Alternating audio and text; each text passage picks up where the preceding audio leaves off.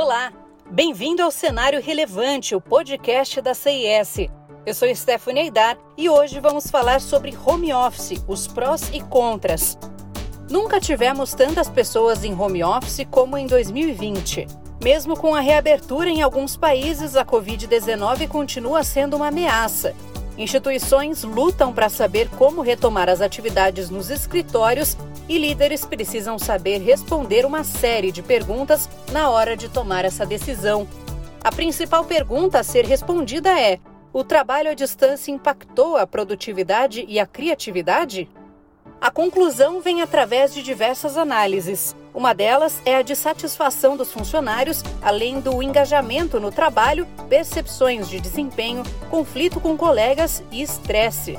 Uma pesquisa realizada pela Harvard Business Review entrevistou 600 colaboradores, a maior parte de cargos de gerência. A análise mostrou que os trabalhadores se acostumaram a trabalhar de forma virtual com maior facilidade do que os líderes imaginavam. Em muitos casos, os funcionários se sentiram tão produtivos quanto antes. O resultado vai na contramão do previsto por uma série de estudos realizados ao longo dos anos. Essas pesquisas apontavam que a produtividade quase sempre cai após mudanças em grande escala, e não foi o que aconteceu. É claro que a transição para trabalho remoto apresentou problemas e dificuldades, mas os fatores principais, que são satisfação e engajamento no trabalho, se recuperaram após as duas primeiras semanas de isolamento social. Contudo, há motivos para pensar duas vezes antes de tornar o home office definitivo. Os escritórios físicos fazem com que as pessoas que não costumam trabalhar em grupo se conectem de forma acidental e essa interação gera novas ideias. Essa foi uma das razões para que Steve Jobs idealizasse o prédio da Pixar Animation Studios, na Califórnia, pensado justamente para potencializar essas interações. Outro problema enfrentado por uma empresa com home office definitivo é a integração de novos funcionários, que se mostra mais complicada diante da impossibilidade desses novos colaboradores vivenciarem o dia a dia da empresa, tomando como exemplo os trabalhadores mais antigos. A criação de laços fracos é mais um desafio,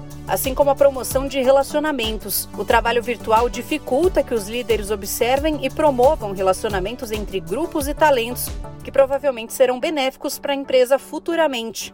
Com todos em casa, as organizações têm investido menos em programas rotacionais e programas de treinamento.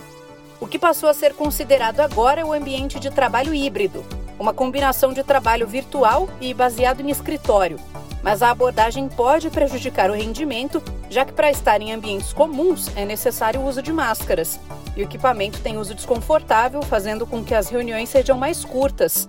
Ou seja, a comunicação informal pessoal também acaba reduzida, tornando sem finalidade o retorno ao trabalho presencial. É fundamental a descoberta de novas soluções para as deficiências do trabalho virtual. No momento, não há maneiras eficazes de integrar funcionários, criar laços e orquestrar relacionamentos. Mas isso não significa que é impossível. Não deixe de acompanhar os outros episódios do Cenário Relevante, o podcast da CIS. Siga a CIS no LinkedIn e acesse o site csprojetos.com. Até a próxima!